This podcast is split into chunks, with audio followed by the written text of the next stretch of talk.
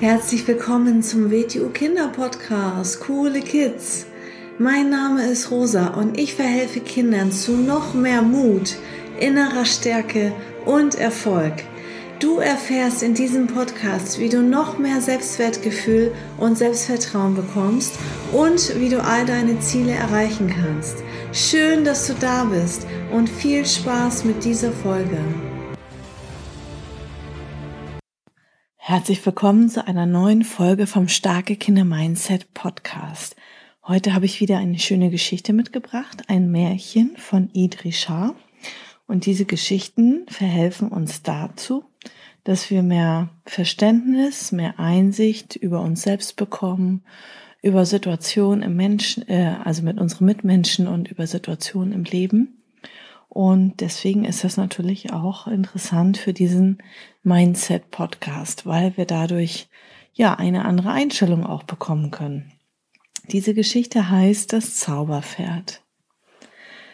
Vor gar nicht allzu langer Zeit gab es einmal ein Land, in dem die Menschen sehr wohlhabend waren. Sie hatten verschiedenste Methoden entwickelt, wie man am besten Pflanzen zog und Früchte erntete und konservierte. Sie waren auch sehr geschickt im Herstellen von Gegenständen, die sie in andere Länder exportieren und beherrschen außerdem auch noch viele andere praktische Fertigkeiten. Ihr Herrscher war besonders fortschrittlich und er unterstützte stets neue Entdeckungen und Aktivitäten, weil er wusste, dass diese seinem Volk helfen würden.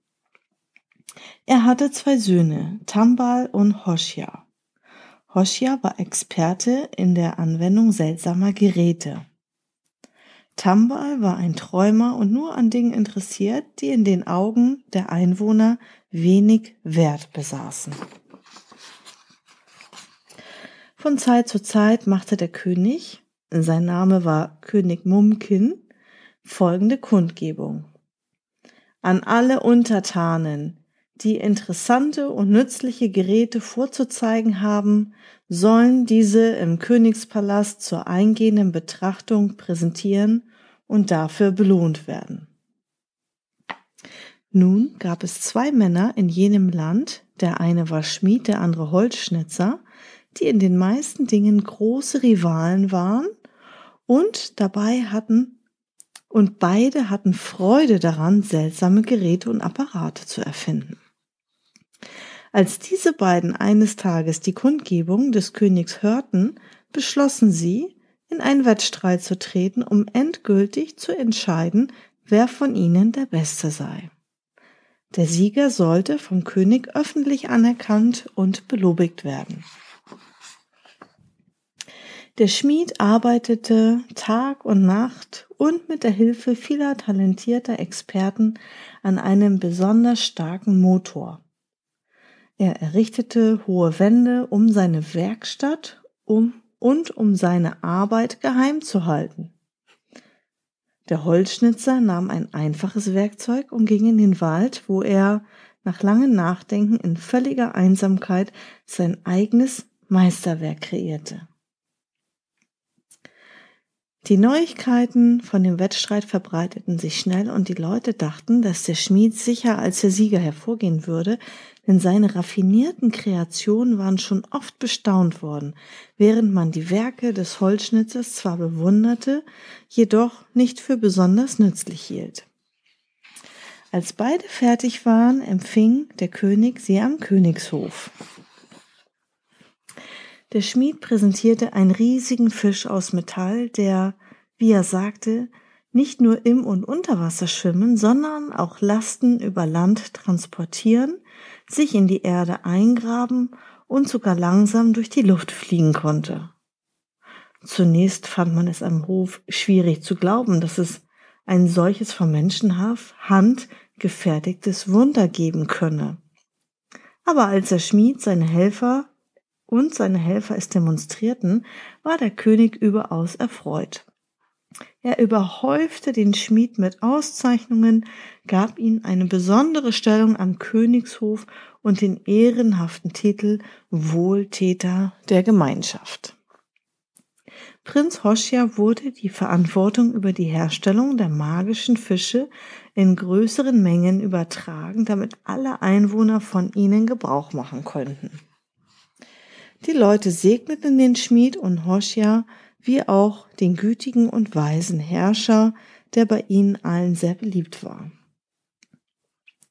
In der ganzen Aufregung hatte man den bescheidenen Holzschnitzer fast vergessen. Nach einiger Zeit sagte jemand, aber wie sieht es, wie steht es mit dem Wettstreit? Wo ist das Werk des Holzschnitzers? Wir alle kennen ihn als klugen Mann. Vielleicht hat er was Nützliches geschaffen. Wie könnte etwas so nützlich sein wie die wundersamen Fische? fragte Hoschia. Und viele Leute stimmten ihm zu. Aber eines Tages war dem König langweilig. Er war der Fische und der Berichte über ihre regelmäßig vollbrachten Wunder müde geworden. Er sagte, Ruf den Holzschnitzer, ich möchte gerne sehen, was er gebaut hat. Als der einfache Holzschnitzer den Thronsaal betrat, trug er ein Paket, das in ein grobes Tuch gewickelt war. Und als der gesamte Hof sich die Hälse verrenkte, um zu sehen, was er da hatte, nahm er das Tuch weg und enthüllte. Ein hölzernes Pferd und es war wunderschön geschnitzt und farbrig verziert, aber der König sagte in gereiztem Ton, das ist ja nur ein Spielzeug. Aber Vater, sagte Prinz Tambal, warum fragen wir den Mann nicht, wofür es gut ist? Also gut, meinte der König, wofür ist es gut? Eure Majestät, stotterte der Holzschnitzer. Es ist ein Zauberpferd. Es sieht nicht beeindruckend aus, aber es hat seine eigenen Sinne. Und im Gegensatz zu dem Fisch, den man anleiten muss, kann das Pferd die Wünsche seines Reiters erspüren und ihn dorthin tragen, wo er will. So ein dummes Ding eignet sich nur für Tambal, murmelte der Hauptminister, der neben dem König stand. Man kann es mit den wundersamen Fisch überhaupt nicht vergleichen. Der Holzschnitzer war sehr traurig und wollte schon gehen, als Tambal sagte, Vater, schenk mir das hölzerne Pferd. Na gut, meinte der König, gebt ihm das Pferd. Den Holzschnitzer fesselt an einen Baum, damit er erkennt, dass unsere Zeit wertvoll ist. Er soll darüber nachdenken, wie reich wir durch die wundersamen Fische geworden sind. Wenn ihm dann klar geworden ist, wie man richtig arbeitet, könnt ihr ihn losbinden, damit er das Gelernte umsetzen kann. Also wurde der Holzschnitzer abgeführt und Prinz Tambal verließ den Königshof mit dem Zauberpferd. Tambal nahm das Pferd mit in seine Gemächer und entdeckte, dass es mehrere Köpfe hatte, die geschickt in den Schnitzereien verborgen waren. Wenn man die Köpfe auf bestimmte Weise drehte, stieg das Pferd mitsamt Reiter in die Luft und schoss an den Ort, an den die Person, die die Köpfe drehte, gerade dachte. Und so flog Tambal Tag für Tag an Orte, die er noch nie zuvor besucht hatte, und lernte viele Dinge. Er nahm das Pferd überall hin mit. Eines Tages traf er auf Hoschia, der zu ihm sagte, ein hölzernes Pferd mit sich herumzutragen, das passt ja zu jemanden wie dir. Ich hingegen arbeite für das Wohl aller und erfülle dabei meinen Herzenswunsch. Tambal dachte, ich frag mich, was das Wohl aller wohl sein mag. Als ich und ich wünsche mir, meinen Herzenswunsch zu kennen. Als er wieder in seinen Gemächern war, setzte er sich auf das Pferd, drehte die Knöpfe und dachte, ich möchte meinen Herzenswunsch finden. Schneller als das Licht stieg, schneller als das Licht stieg das Pferd in die Luft und trug den Prinzen tausend Tage weit in ein fernes Königreich, das von einem Zauberkönig regiert wurde. Der König, dessen Name Kahana war, hatte eine schöne Tochter namens Kostbare Perle. Um sie zu beschützen, hatte er sie in einen Palast eingesperrt, der sich hoch am Himmel drehte, so hoch, dass kein Sterblicher ihn erreichen konnte. Als Tambal sich dem Zauberland näherte, sah er den glitzernden Palast am Himmel und beschloss, dort zu landen. Die Prinzessin und der junge Reiter lernten sich kennen und verliebten sich ineinander. Mein Vater wird es niemals erlauben, dass wir heiraten, sagte sie, denn er hat befohlen, dass ich den Sohn eines anderen Zauberkönigs, der jenseits der kalten Wüste im Osten unseres Landes lebt, heirate. Er möchte die beiden Königreiche durch unsere Heirat vereinen und es wagt niemand, sich ihm zu widersetzen. Ich werde zu ihm gehen und versuchen, mit ihm vernünftig zu reden, sagte Tambal und stieg auf sein Zauberpferd. Als er jedoch im Zauberland landete, gab es so viel Neues und Aufregendes zu sehen, dass er sich nicht beeilte, den königlichen Palast zu erreichen. Und als er endlich dort ankam, schlug die Trommel am Tor, was bedeutete, dass der König nicht zu Hause war. Tambal fragte, wenn er denn, wann er denn zurückerwartet werde. Er besucht seine Tochter im himmlischen Drehpalast, erklärte ein Mann auf der Straße, und er verbringt meistens mehrere Stunden mit ihr. Tambal zog sich an einen ruhigen Platz zurück, wo er dem Pferd im Geiste befahl, ihn zu den privaten Gemächern des Königs zu tragen. Ich werde mich ihm in seinem eigenen Zuhause nähern, sagte er zu sich selbst, denn wenn ich ohne seine Erlaubnis zum Drehpalast gehe, wird er vielleicht zornig.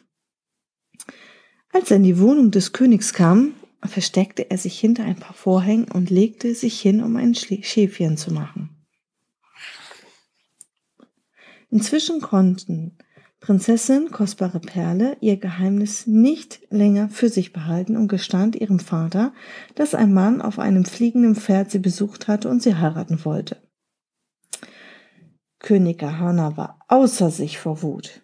Er stationierte Wächter rund um den himmlischen Drehpalast und kehrte in seinen eigenen Palast zurück, um nachzudenken. Als er in seine Schlafgemächer trat, zeigte einer seiner wundersamen, zungenlosen Diener auf das hölzerne Pferd, das in der Ecke lag. Aha, rief der Zauberkönig, jetzt habe ich ihn. Lass uns das Pferd genauer untersuchen, um zu sehen, was, mit diesem, was es mit diesem Ding auf sich hat. Und während er und seine Diener das Pferd eingehend betrachteten, schlich der Prinz davon und versteckte sich in einem anderen Teil des Palastes. Der König drehte die Knöpfe und schlug leicht mit den Fingern auf das Pferd, um zu begreifen, wie es funktionierte, aber er stand vor einem Rätsel. Nehmt das Ding weg von hier, sagte er. Es hat jetzt keinen Nutzen und hätte vielleicht niemals einen. Es ist einfach nur ein Spielzeug für Kinder. Und so wurde das Pferd in einem Schrank verstaut. Nun wollte König Karahan die Hochzeit seiner Tochter so schnell wie möglich arrangieren für den Fall, dass der Mann mit dem Pferd andere Mittel und Wege hätte, sie für sich zu gewinnen. Also ließ er in dem Palast, also ließ er sie in den Palast kommen und schickte eine Nachricht an den anderen Zauberkönig, dessen Sohn Prinzessin kostbare Perle heiraten sollte. Er möge seinen Sohn sogleich entsenden, damit dieser um die Hand seiner Braut anhalte. In der Zwischenzeit flüchtete Prinz Tambal aus dem Palast, sobald die Wächter schliefen, und er machte sich auf den Weg zurück in sein eigenes Land. Das Streben nach der Erfüllung seines Herzenswunsches Wunsches erschien ihm nun beinahe hoffnungslos und er sagte sich, und wenn ich auch den Rest meines Lebens dafür opfere, ich werde mit Truppen dorthin zurückkehren und das Königreich mit Gewalt erobern. Zuerst muss ich jedoch meinen Vater davon überzeugen, dass ich seine Hilfe brauche, um mir meinen Herzenswunsch zu erfüllen. Damit begann die Rückreise. Noch nie zuvor war ein Mann schlechter auf eine derartige Reise vorbereitet gewesen. Ein Fremder zu Fuß und ohne Vorräte unterwegs war er bei Tag der gnasenlosen Hitze und bei Nacht der bitteren Kälte ausgesetzt. Sandstürme setzten ihm zu und bald verirrte er sich hoffnungslos in der Wüste. In seinem Delirium gab Tambal sich selbst, seinem Vater, dem Zauberkönig, dem Holzschnitzer, ja sogar der Prinzessin und dem Zauberpferd an allen die Schuld. Manchmal dachte er, dass er Wasser oder schöne Städte vor sich in der Ferne sehe. Mitunter fühlte er sich beschwingt, dann wieder schrecklich traurig. Manchmal glaubte er, dass er in seiner schwierigen Situation Begleiter hätte, aber wenn er sich dann kräftig schüttelte, sah er, dass er ganz alleine war. Es war ihm, als sei er schon eine Ewigkeit unterwegs gewesen. Und als er schon mehrmals aufgegeben hätte und dann doch wieder losgegangen war, sah er plötzlich etwas vor sich, was zuerst wie eine Fata Morgana aussah. Es war ein Garten voller köstlicher Früchte, die glänzten und ihn verlockten, näher zu kommen. Zuerst beachtete Tambal die Frucht kaum und ging einfach weiter, aber bald wurde ihm klar, dass er tatsächlich einen solchen Garten durchquerte. Er sammelte einige der Früchte und kostete sie vorsichtig. Sie schmeckten köstlich, nahmen ihm die Angst und stillten seinen Hunger nach Durst. Als er satt war, legte er sich in den Schatten eines riesigen einladenden Baumes und fiel in einen tiefen Schlaf. Als er aufwachte, fühlte er sich zwar ganz gut, spürte aber, dass es, dass etwas nicht stimmte. Er lief zu einem nahegelegenen Tümpel und betrachtete sein Spiegelbild im Wasser. Was er da erblickte, war schrecklich. Er sah einen langen Bart, gekrümmte Hörner und entsetzlich lange Ohren. Er schaute auf seine Hände. Sie waren über und über mit pelzigen Haaren bedeckt. War dies ein Albtraum? Er kniff sich und schlug auf sich ein, um aufzuwachen, aber es half einfach nichts. Außer sich, vor Angst und Schrecken, warf er sich schreiend und schluchzend auf den Erdboden. Egal ob ich lebe oder sterbe, dachte er, diese Früchte haben mich zerstört. Auch mit der größten Armee aller Zeiten wird mir die Eroberung nichts nützen. Niemand würde mich jetzt heiraten, schon gar nicht die Prinzessin kostbare Perle. Sogar wilde Tiere hätten Angst vor mir und mein Herzenswunsch würde mich ganz sicher ablehnen. Damit verlor er das Bewusstsein. Als er wieder erwachte, sah er ein Licht, das inmitten der Haine aus schweigenden Bäumen auf ihn zukam. Angst und Hoffnung kämpften in ihm. Als sich das Licht näherte, bemerkte er, dass es eine Lampe in einer sternförmigen Fassung war. Sie wurde von einem bärtigen Mann getragen, den der Schein der Lampe umhüllte. Mein Sohn, sagte der Mann zu Tambal, du wurdest von den Einflüssen dieses Ortes geschädigt. Wäre ich nicht vorbeigekommen, wärst du einfach nur ein weiteres Biest dieses verwunschenen Haines geblieben, denn es gibt viele wie dich. Aber ich kann dir helfen. Tambal fragte sich, ob dieser Mann etwa ein verkleideter Feind war, vielleicht sogar der Besitzer der verschwundenen Bäume. Aber sobald er sich wieder klar denken konnte, erkannte er, dass er nichts zu verlieren hatte. Hilf mir, Vater, sagte er. Wenn du wirklich willst, dass dein Herzenswunsch in Erfüllung geht, halte an diesem Wunsch ganz stark in deinem Geist fest und denke nicht an die frischen, köstlichen Früchte. Dann musst du eigene der getrockneten Früchte, die unter all diesen Bäumen liegen, sammeln und essen. Danach folge deinem Schicksal. Mit diesen Worten zog er von dann. Als das Licht des Weisen in der Dunkelheit verschwand, ging der Mond auf und bei bleichem Mondlicht sah Tambal, dass da tatsächlich jede Menge getrockneter Früchte unter den Bäumen lag. Er sammelte einige davon und aß sie so schnell er konnte. Langsam verschwand das Fell von seinen Händen und Armen. Die Hörner schrumpften und verschwanden. Der Bart fiel von ihm ab. Er war wieder er selbst. Inzwischen war der Tag angebrochen und im Morgengrauen hörte Tambal das Klingeln von Kamelglocken. Ein großer Zug bewegte sich durch den Zauberwald. Während Tambal einfach nur dastand, lösten sich zwei Reiter von der glitzernden Prozession und galoppierten zu ihm. Im Namen des Prinzen unseres Herrn fordern wir ein paar deiner Früchte. Seine königliche Hoheit ist durstig und begehrt jene seltsamen Aprikosen, sagte einer der Soldaten. Tambal rührte sich nicht, doch immer benommen von seinen jüngsten Erlebnissen. Nun stieg der Prinz von seiner Kutsche herunter und sagte, ich bin Jagud Daza, Sohn des Zauberkönigs des Ostens. Hier ist ein Sack Gold, du Tölpel. Ich werde von deinen Früchten essen, denn ich habe Lust danach. Ich bin in Eile, mir meine Braut, Prinzessin kostbare Perle, Tochter des Zauberkönigs des Westens zu holen. Bei diesen Worten machte Tambals Herz einen Sprung. Aber da er erkannte, dass dies die Vorsehung war, der er auf Rat des Weisen folgen musste, bot er dem Prinzen so viele Früchte an, die er nur essen konnte. Als der Prinz satt war, schlief er ein, und während er schlief, wuchsen ihm Hörner, ein Fell und riesige Ohren. Als die Soldaten ihn wachrüttelten, verhielt der Prinz sich seltsam. Er behauptete, er sei normal und sie wären die entstellten Wesen. Die Berater des Prinzen hielten ihn fest und berieten sich dann eilig untereinander. Tambal behauptete, alles wäre gut gegangen, wenn der Prinz nicht eingeschlafen wäre. Schließlich wurde entschieden, Tambal in die Kutsche zu setzen und die Rolle des Prinzen spielen zu lassen. Der gehörnte Jagudaza wurde mit verhülltem Gesicht auf ein Pferd gebunden und als Dienerin verkleidet. Er wird vielleicht nach und nach wieder zu Sinnen kommen, meinten die Berater, und er ist auf jeden Fall immer noch unser Prinz. Tambal soll das Mädchen heiraten. Dann bringen wir die beiden so schnell wie möglich in unser eigenes Land zurück, damit unser König das Problem lösen kann.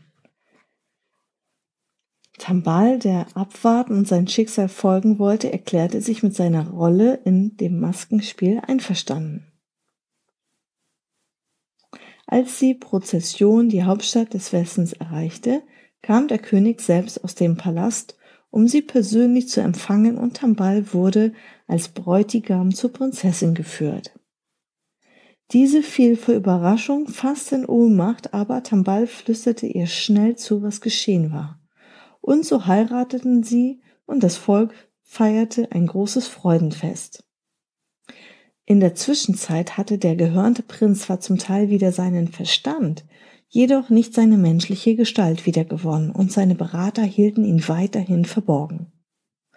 Nun, der Hauptminister des gehörnten Prinzen ließ Tambal und die Prinzessin nicht aus den Augen, und sobald das Fest vorbei war, sprach er am Königshof vor. Er sagte, O gerechter und glorreicher König, Brunnen der Weisheit, Laut der Verkündigungen unserer Astrologen und Wahrsager ist es nun an der Zeit, das königliche Brautpaar in unser eigenes Land zurückzugeleiten, damit es sich unter den glücklichsten Umständen und Bedingungen in seinem neuen Zuhause einrichten kann. Die Prinzessin drehte sich entsetzt zu Tambal, denn sie wusste, dass Jagodaza seinen Anspruch auf sie geltend machen und Tambal töten würde, sobald sie sich auf den Weg befanden. Tambal flüsterte ihr zu. Hab keine Angst. Wir müssen nach bestem Wissen und Gewissen handeln, um unserer Vorsehung zu folgen. Stimme der Reise zu, aber sag, dass du nicht ohne das hölzerne Pferd ziehen willst. Zuerst war der Zauberkönig über den Wunsch seiner Tochter verärgert, denn er erkannte, dass sie das Pferd haben wollte, weil es mit ihrem ersten Freier verbunden war.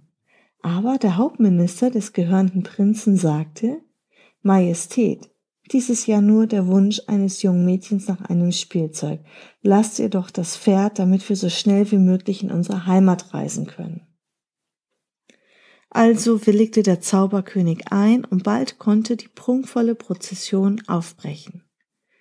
Nachdem das königliche Gefolge sich zurückgezogen und noch bevor die Prozession einen Rastplatz für die Nacht gefunden hatte, warf der abscheuliche Jagudaza seinen Schleier zurück und schrie Tambal an. Du übler Schmied meines Unglücks, ich werde deine Hände und Füße fesseln und dich in mein Land zurückbringen.